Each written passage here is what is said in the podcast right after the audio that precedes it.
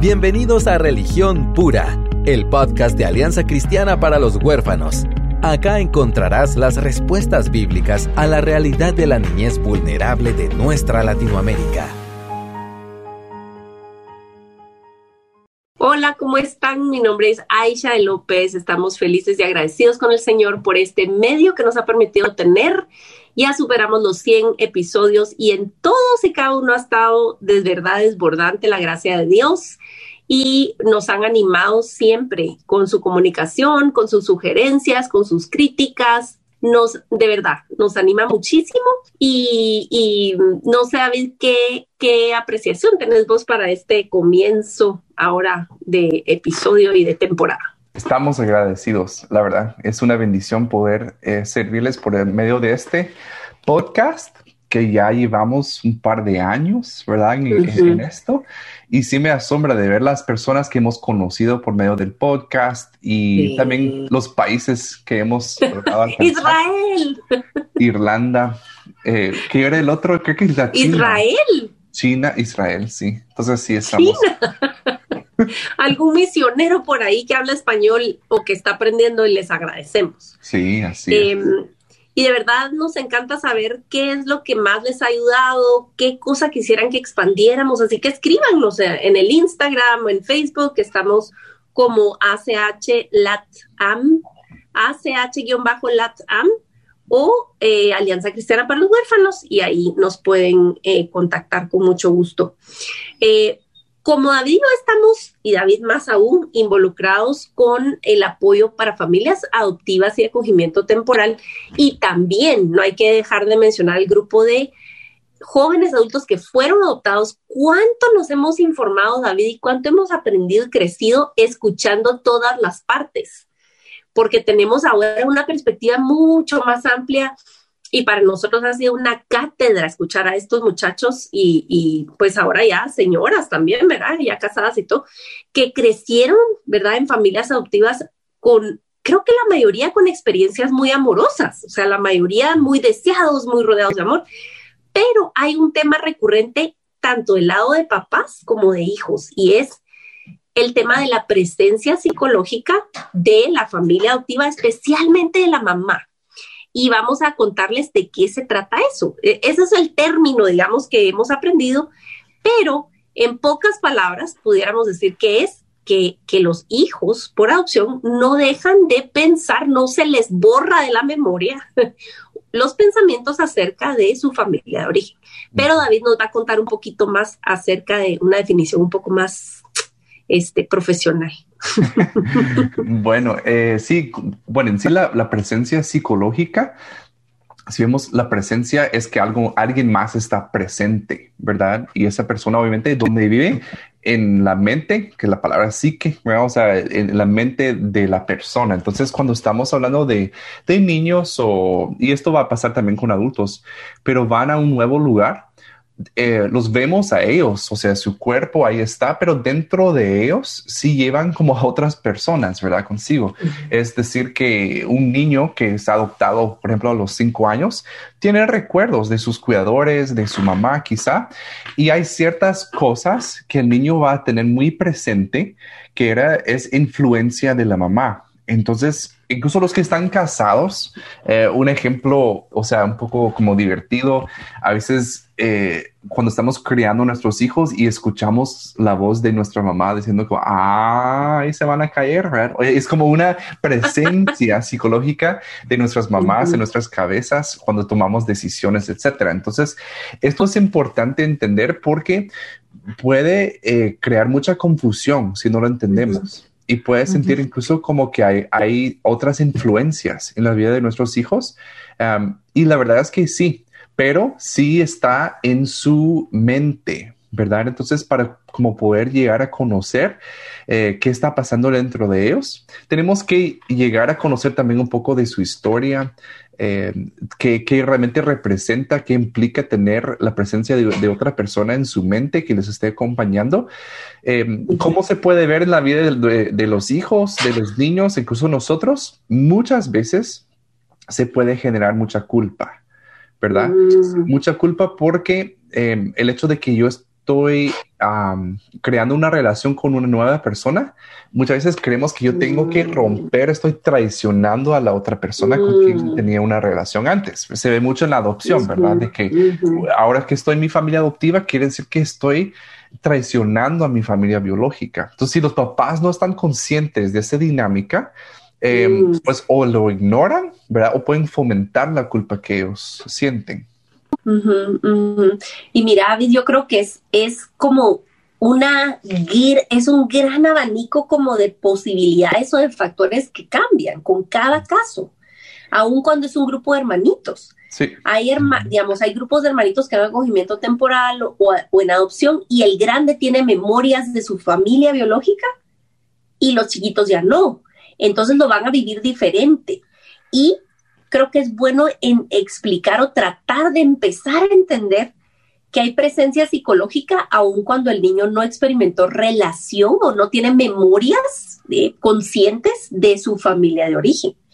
¿Qué pasa cuando un niño no recuerda o, fue dado una adopción de recién nacido? ¿Tiene ese, ese asunto de presencia psicológica eh, cuando está en su nueva vida? Pues Sí, totalmente. Y ahí es donde quizá no van a ser frases que realmente las personas decían, ¿verdad? No van a recordar, o sea, cuando yo era bebé recuerdo que mi mamá decía tal cosa, pero incluso muchas veces se puede inventar, inventar perdón, todo un personaje y pueden incluso decir los niños, ah, es que mi mamá me decía esto, y realmente es construcción mental de la persona, ¿verdad? Ellos están asociando diferentes frases que ellos tal vez creen que su mamá pudo, pudo haber dicho, pero es una construcción en su mente, ¿verdad? Entonces, eh, sí, por ejemplo, niños que han sido abandonados, quiero o no, la interacción, por tan poca que sea, eh, y como siempre decimos, el cuerpo lleva esa cuenta, el cuerpo fue impactado por una manera, entonces, aunque el sistema de archivar, almacenar recuerdos no funcionaba,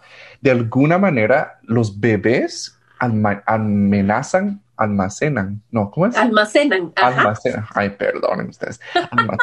almacenan la información de alguna manera, ¿verdad? Que no lo pueden hacer con sus archivos eh, cognitivos quizá, pero lo hacen de una forma, entonces ya cuando se manifiesta más adelante, crea aún más confusión, porque ellos sí tienen algunos recuerdos, pero realmente no son recuerdos concretos, ¿verdad? Exacto, como que llenan los espacios. Lo hemos hablado en muchas ocasiones, pero vale la pena como recordarlo ahora, porque el hecho de que un niño ha llegado muy, muy bebito a tu familia, no es garantía de, o, no es como sinónimo de, de, que ya él tiene solo recuerdos de mí, entonces nunca más voy a tener que lidiar con eso. Y de hecho creo que se origina en esa creencia la preferencia por bebés a la hora de adoptar o de acoger temporalmente, porque pensás, asumís que no tenés que lidiar con recuerdos de la familia o con costumbres o mañas, como dicen, ¿verdad? Pero, eh, como dice David, o sea, el cuerpo guarda, guarda el récord y nuestro subconsciente muy, muy activamente lo tiene ahí. Y cuando no tenés claro el recuerdo, pues lo rellenas, ¿verdad? Hemos sabido, y vos tal vez un poco más, ¿verdad? De historias de familias que, los niños están pensando que su, que su papá o su mamá biológicos ya va a regresar.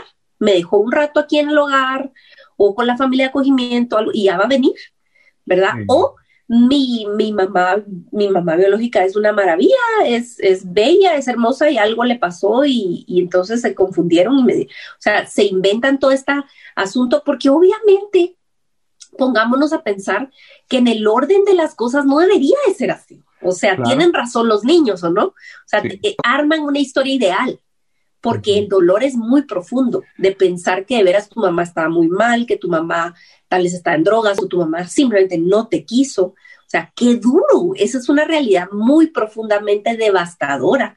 Y como naturalmente los humanos hacemos, recurrimos a nuestra creatividad muchas veces para refugiarnos de ese dolor. Y creo que es, es parte de la adopción y del acogimiento. El acogimiento quizás lo pone más eh, al frente, ¿verdad vos? Porque es una situación, como el nombre lo dice, temporal, ¿verdad? Entonces, ¿cómo ves vos la diferencia de presencia psicológica eh, en familias adoptivas o en familias de acogimiento? Bueno, en ese sentido, no sé si varía mucho, la verdad. Eh, como, como decías muy bien, que el niño busca hacer sentido de su narrativa y mm. cuando hay algo demasiado doloroso y no tienen toda la información, lo evitan de alguna forma. Entonces ahí es donde vemos que inventan cosas o simplemente olvidan aparentemente. Porque hay niños que tú les preguntas, ¿me puedes contar algo de tu niñez? No recuerdo nada y no recuerdan absolutamente nada. Obviamente, eh, esos recuerdos ahí están, pero ellos por alguna manera em, han, eh, y no conscientemente, pero hay como un bloqueo de que ellos no pueden acceder a los recuerdos, pero es una forma de protegerse, ¿verdad? O sea, es una forma en que ellos han aprendido que se tienen que proteger porque la verdad o la falta de verdad es demasiado doloroso. Entonces no se puede confrontar, ¿verdad? Entonces va a tomar tiempo. Eso quizás la ventaja con la adopción es que está ese, ese... Permanencia. exacto, esa parte de permanencia de que no hay una amenaza que ya me voy. O sea, sí se puede hablar con la verdad y con una certeza de que no, este es tu hogar. O sea, podemos afrontar las cosas y si los padres son muy intencionales en desarrollar esa confianza, entonces sí se puede abordar de una forma mucho más em, estable, ¿verdad? No sé, o sea, para una familia de acogimiento temporal puede ser muy difícil porque quizá lleguen como a, conocer un poquito y ya es momento de empezar eh, el, proceso de desvinculación. O sea, es, es, mm. muy difícil, pero en todo momento lo que tenemos que pensar es que mi hijo no está loco. Por alguna razón está haciendo esas cosas. Por alguna razón está diciendo eso. Por alguna razón se siente así. Y puede haber que haya factores que nosotros no logramos ver, como es la presencia psicológica, ¿verdad? Eh, otra cosa es que no es consciente para ellos, ¿verdad? Ajá, como que hay una, y mira, tiende a ser que, la, que, que, hay una competencia en la mente, sobre todo de la mamá, con la mamá, o sea, la mamá biológica con la mamá actual que tengo tiende a ser, quizás podemos consolar un poquito a las mamás. Y yo como mamá les puedo decir que sí, lo he saboreado un poco, ¿verdad? Especialmente con una de mis nenas. Em, y creo que es muy importante como comprender el origen, como vos decís, del mm. dolor. O sea, no es personal, no es contigo.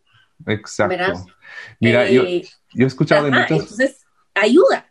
Sí, Exacto, y eso lo que te iba a decir es que he escuchado de muchas familias y uno de los conceptos que más les ha ayudado es eh, eso lo que acabas de decir, no lo tomes personal, no es contigo, porque muchas veces sentimos, ah, entonces o no fue la voluntad de Dios, o yo soy la mala, o algo malo está en mí, ¿verdad? O yo no tengo suficiente conocimiento, o algo así, ¿verdad? Entonces... O no tenemos química. Sí, y puede ser que no haya química. O sea, también Hay, yo conozco familias en donde realmente es eh, eh, cuesta trabajo. O sea, el hecho de que ellos se lleven, ¿verdad? Y eso es. Al final de cuentas, el verdadero amor es un amor de pacto. Entonces lo decidís y actúas con amor y sos consistente y, no es que vamos a hacer jardín de rosas, pero claro que se puede sobrellevar, pero ese, ese es otro podcast. Eh, David, yo en este tema para manejarlo de la presencia psicológica, creo que hay dos extremos. Miro papás que le tienen pavor a siquiera tocar el tema, ¿verdad? Y no, no es que le mientan al niño. Conozco familias que hablan de, o sea, si el niño sabe que es por adopción, sí, etcétera, etcétera, pero no hablan de la familia origen. O sea, simplemente se enterró. Este es tu presente, bienvenido a tu presente, somos maravillosos, se acabó. Y no hablamos. Y el otro extremo es gente que quiere ser detective y que está obsesionado con saber todos los detalles y, hasta orar específicamente y vea para... Y yo creo que hay peligro en ambos, ¿verdad? ¿Cómo podemos hacerlo más saludable? O sea, ¿cómo puede un papá o una mamá sobrellevar este asunto que es una mm. realidad y no es en ciertos casos especiales? Todos nuestros niños eh, preguntan en su mente todos nuestros niños tienen eh, eh, pensamientos constantes acerca de su familia de origen. ¿Cómo le hacemos para lidiar con esto de una manera buena y saludable para bendición de nuestros hijos? Hmm. Sí, yo creo que en primer lugar es dar valor al, proceso en sí, ¿verdad? Porque muchas veces queremos que ellos cambien ciertas cosas ya y una de las cosas que a veces queremos como forzar es que olviden de su familia, ¿verdad? O sea, que ya no tenga tan, tanta importancia. pero realmente ellos han vivido en muchos casos más tiempo con esa voz en su mente que tu voz en sus oídos. Entonces necesita tiempo mm. em, y se debe valorar ese proceso, que es un proceso, mm. no es algo automático. Em, y también, como decía, no es, no es algo consciente, no es algo que el niño elija. Entonces, por eso no podemos em, o sea, no va a cambiar nada un regaño o un castigo, una disciplina porque realmente no se trata de modificar una conducta. Estamos hablando de un proceso interno muy personal y muchas veces inconsciente. Ajá, ajá. Qué importante vos eso de saber que al final de cuentas nuestros niños están viviendo una historia que ellos no escogieron. Al final de cuentas, o sea, si algo les pertenece es poder lamentarlo, poder enojarse, poder tener lugar seguro para si, le da la gana hablarte algo algún día, gloria a Dios. Y si no, vos proveerle y pedirle a Dios que le dé gente alrededor en el cual pueda hablar y procesarlo. Porque, digamos, se nos olvida que también una parte, eh, bueno, eh, tratamos de que no se les olvide aquí en el podcast, pero creo que para mucha gente eh, como que la opción es el final feliz y vivieron felices para siempre y no hay el elemento del luto. Y en la adopción siempre va a tener entrelazado el elemento de luto, de duelo, de pérdida, ¿verdad? En el corazón de nuestros hijos. Y no tenemos que perder eso de vista del todo. No obsesionarnos, pero no perderlo de vista. Exacto, sí, es muy cierto y tenemos que estar abiertos a que puede ser un proceso un poco más largo, o sea, no necesariamente va a ser tres meses, ¿verdad? Y ya la adaptación pasó. Puede ser que ellos cuando lleguen a la edad adulta Ah, o sea, necesitan ayuda profesional y, que terminen de, ver, identificar realmente qué fue la voz de su madre biológica.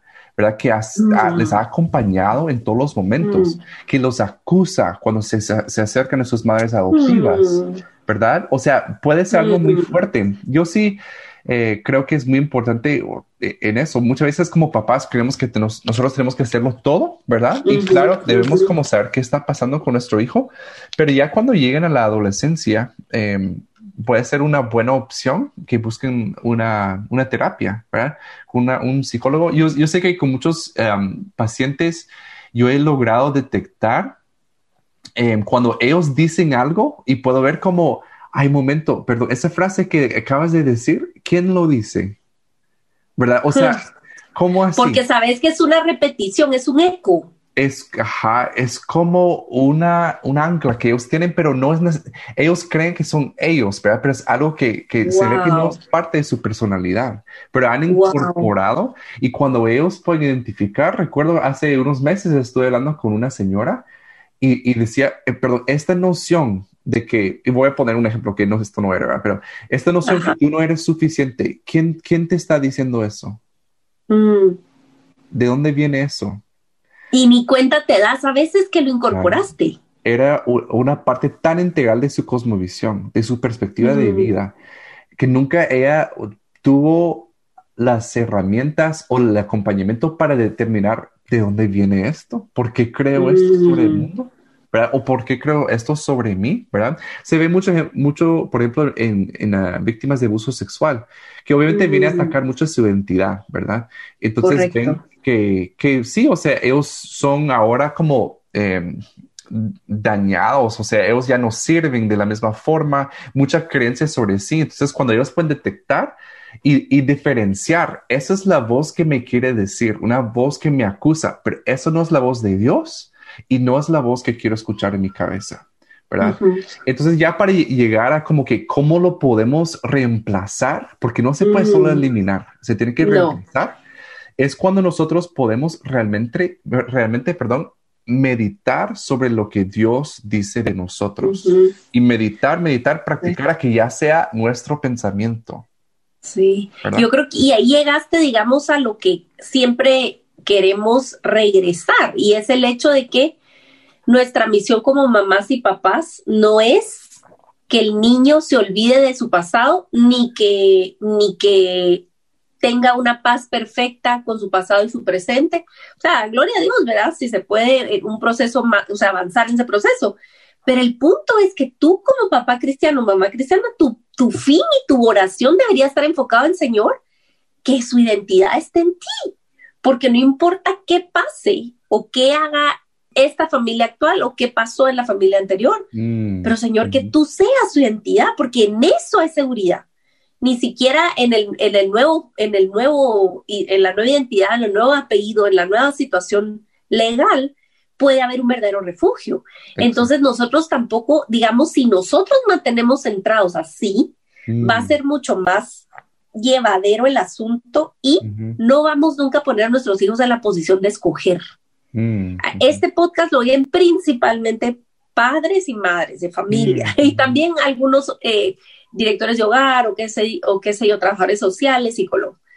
Pero el punto acá no es otro más que mantenernos en donde tenemos que estar centrados. Eh, y, la meta no es que el niño sea feliz únicamente en sus circunstancias actuales. Sí. ¿Verdad? Sí, totalmente. Sí. No, y de verdad que cuando una de las personas que lo, lo no lo descubrió, pero lo ha estudiado mucho, este, se llama Débora Fravel, la pueden buscar, doctora Débora Fravel. Ella, em, ella lo veía más como eh, cómo afecta a la familia que está. Por ejemplo, mm. afecta mucho más a la madre biológica, o perdón, madre adoptiva. Sí, pues. entonces, o puede ser dos cosas, o ignora que hay una presencia mm. psicológica o lo lo reconoce, ¿verdad? Mm. Reconoce, sí, aquí estamos lidiando con la presencia de una persona que perdimos, que es la madre biológica en este caso, mm. ¿verdad? Entonces ya cuando se puede reconocer, decir, sí, ok, aquí vamos a estar, eh, ya se puede empezar a trabajar. Pero eh, se ven incluso en casos donde eh, una familia pierde a alguien, un ser amado, ¿verdad? Y tal vez es, muy propicio para este tipo de COVID que hay, mucha gente que han perdido familiares. Entonces, muchas veces, por ejemplo, su cuerpo ya no está con nosotros, ¿verdad? Pero ellos siguen con una presencia en la casa de una forma increíble. Y si no se reconoce, si no se afronta, ¿verdad? Que puede tener mucho poder sobre las familias, porque sí. se tiene que hacer algún acto en donde se honra a la persona su legado, pero realmente se cierra el capítulo. ¿verdad? Y ese, mm. es, eso cerrar es lo que necesitan los niños, pero no tienen todas las herramientas cognitivas para poderlo hacer. Y, y el cerrar no es la adopción no es sinónimo de cerrar ese no, exactamente. Y y tampoco puedes esperar que avancen al ritmo que vos querés. Hay cosas que ni vos ni yo hemos cerrado y somos adultos. Exacto, y no fuimos Entonces, Exacto, entonces no vamos a, o sea, porfa, no esperemos, yo puse una de mis metas de este año es no esperar peras del olmo. Es decir, tener, ajustar cada vez más mis expectativas.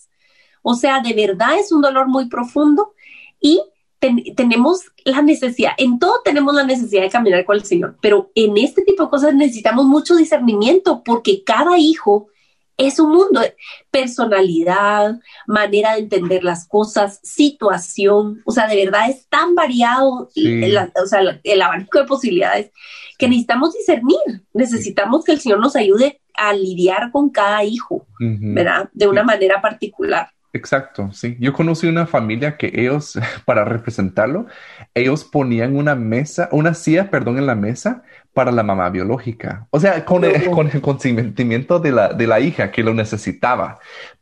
Pero con eso. Por una época, digamos, no es que vas a hacer. Exactamente, eso es lo que yo les digo. Eso es lo que les diría. donde vos estás validando la voz de la niña, Exactamente, exactamente eso. O sea, de verdad que puede ser un puente para llegar a donde queremos ir. Que nosotros sí, o sea, por un tiempo, aquí está tu mamá, o sea, está presente en tu, en tu mente, así que va a estar, o sea, simbólicamente presente con nosotros. Pero no se vayan a poner raros, así místicos, a hacer cosas así locas. Oye, no les estamos prescribiendo algo acá. No, yo es algo que eso, sí, es un recurso que quizás Dios le dio a una familia para lograr que la niña pudiera sentirse escuchada y poder unos días y luego pues hacer una transición. Muchas veces se nos olvida que Dios está disponible para cosas que, no, que a nosotros nos parecen tontas o insignificantes. Sí. Yo ya perdí la cuenta las veces que le he pedido a Dios que me ayude, Señor, dame ideas con esto específico. Señor, necesito mm. ideas. Mm, y el Señor sale al rescate y te da ideas. Sí, es cierto. Entonces, ¿Me entienden? Si se trata de, de hablar, ¿verdad? Si se trata de leer algún libro, si se trata de comentar, hacer un comentario específico durante una película, eh, que los niños puedan saber que tienen posibilidad de poder hablar si quieren. Exacto. No, y de verdad, ¿dónde, dónde llegamos con esto? Digamos el ejemplo, ¿verdad? Que tal vez vamos a asustar a muchos que creen que estamos como diciendo que las fantasmas y no sé qué. Eh, pero, ¿sabe cuál sería la meta?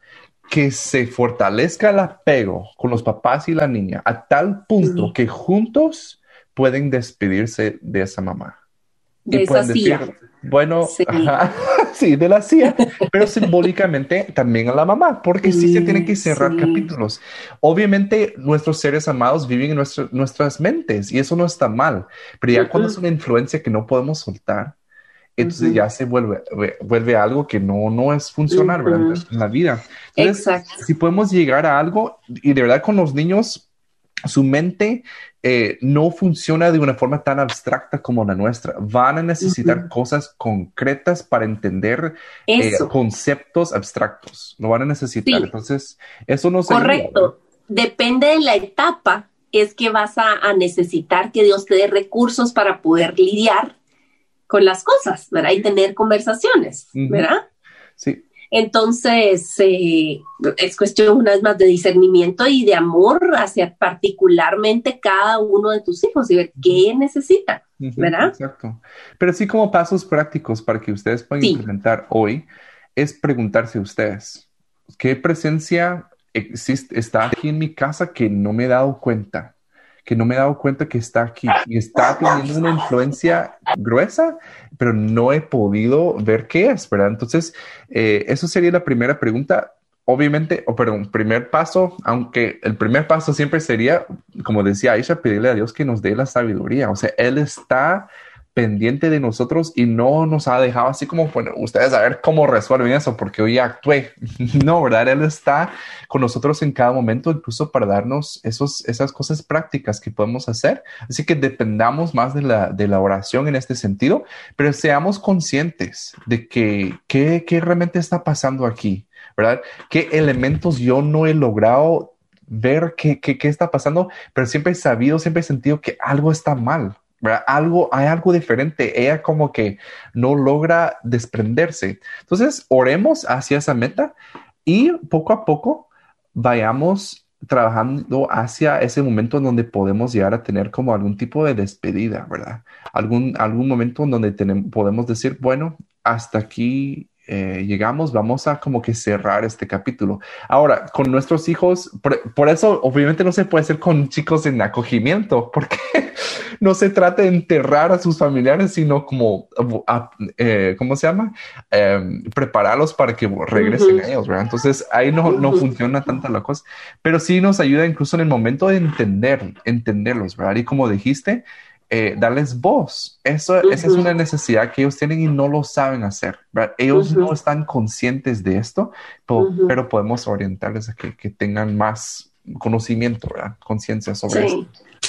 Sí, de verdad, solo, y los queremos animar, sea que sea que, que sea el, el, papel que te está tocando jugar en alguna historia de quebranto de este tipo, eh, sabemos que Dios no solamente puede sostener en medio de este dolor y comprender y acompañarte, sino que activamente puede usar tu dolor y el dolor de tus hijos para su gloria. Y eso es algo maravilloso. Saber que Dios estaba soberanamente orquestando todo, aunque no, no tengamos información y los niños no se acuerden o no quieran recordarlo, Dios estaba por encima de cualquier circunstancia escribiendo nuestra historia y podemos descansar en que Él puede usar eso. Y aún en nuestros fallos, en nuestro miedo de no querer hablar o en nuestra obsesión de querer hablar demasiado, que Dios nos vaya calibrando para que nosotros nos guiemos a toda verdad y que su Espíritu Santo nos guíe tanto a nosotros como a nuestros hijos. Y saben que de vez en cuando, si Dios les permite llegar al punto y también de madurez de los niños y todo, conozco familias que de vez en cuando oran por su familia, por la familia de origen del niño. Y eso creo que es algo maravilloso, porque el niño no vino de la nada. Entonces, saber que podemos bendecir, ¿verdad? A, ese padre que engendró. El padre a veces ni siquiera tiene ni presencia psicológica ni presencia de nada. Es impresionante. Pero los papás brillan por su ausencia. Pero alguien engendró y alguien dio a luz. Entonces, podemos em, también dar gracias, como les digo, no obsesivamente, no tan así Bombardearlos, sí, es cierto. No, bombardear, pero, pero bueno, es parte de nuestra vida, es parte de nuestra historia. La realidad de que hay más, muchas sillas vacías podría poner en mi sala de gente que no conozco, que es parte de nuestra familia ahora. Eh, y no sé lo que trae el futuro tampoco. No sé si mis hijas van a querer buscarlos y luego van a ser parte de mi vida en alguna manera. Sí, sabes que me, ahorita vino a mi mente algo que vos haces. Esos retrato, así se dice, retrato. Sí, sí. Ok, miren, este es un, ejemplo excelente. Si no han visto sus retratos, le pueden seguir en Aisha-lápiz. ¿Es así, va? sí. Ok. no le estoy pagando a David, no. Pero hace unos retratos en donde está la familia y la, la persona que haya fallecido está atrás a la par de Jesús. ¿verdad? Representando que como es o fue, ¿verdad? En parte de la familia, pero ahora está con Jesús. Es una manera que estamos valorando la presencia que ellos tienen, pero muchas veces incluso tenerlo en un papel que lo podemos ver y valorar y nos alivia un poco que, ah, entonces no lo tengo que cargar en mi mente, no lo tengo que cargar en mi conciencia, porque hay muchas, muchas personas que cargan mucha culpa. Y no solo estoy hablando de niños adoptados, es verdad eh, yo, he escuchado de, no he visto, pero he escuchado de casas incluso donde fallece la persona y, dejan su habitación sin tocar nada, ¿verdad? Y dejan la cama hecha. Y, eso puede ya llegar a un, a un, punto en donde no es tan bueno, ¿verdad? Porque ya están ocupando un espacio físico muy importante, pero ya no, ya no viven. Entonces, eh, con mucho cuidado hay que manejar esto, pero de alguna manera honrar a la persona, valorar su presencia, ¿verdad? Sin tener algo como permanente en donde queremos que ellos sigan siendo parte de la familia, porque ya no lo son. Igual con los niños, ya no son parte de su vida cotidiana, parte de su historia, sí. Entonces tenemos que valorar por un tiempo, o sea, valorar, bueno, todo el tiempo valorar, pero tenemos que acomodar esa imagen quizá por un tiempo pero un día la meta es cerrar el capítulo. Buenísimo, buenísimo. Y recuerden que nuestros hijos son aves de paso, o sea, aún si viven felices para siempre, ustedes con su familia que, se armó por adopción, sea, la voluntad de Dios es que agarres y, sea se casen o no se casen, tener una vida independiente, floreciente, productiva. Y eso no puede ser abajo de tu fustán. Entonces, eh, eventualmente ese soltar ese capítulo se va a cerrar. Con la ayuda de Dios, ese es, el, ese es lo ideal, ¿verdad? Exacto. Entonces, al final de cuentas, eh, tener perspectiva, ustedes, tener perspectiva eterna, ningún niño nos pertenece, ni le perteneció a la familia biológica, ni al Estado, ni a nadie más que al Señor. Entonces, pues tener eso presente y no sé, David, si tenés algún pensamiento ahí para cerrar y despedirnos. Sí, no solo para animarlos, ¿verdad? Muchas veces pueden ser aguas así como que nos asustan un poco meternos, ¿verdad? Pero les animamos siempre a buscar ayuda, a buscar ayuda. También me ha alegrado mucho las personas que nos escriben. Obviamente nosotros damos un acompañamiento, un acompañamiento mínimo, pues, ¿verdad? Por lo que se puede.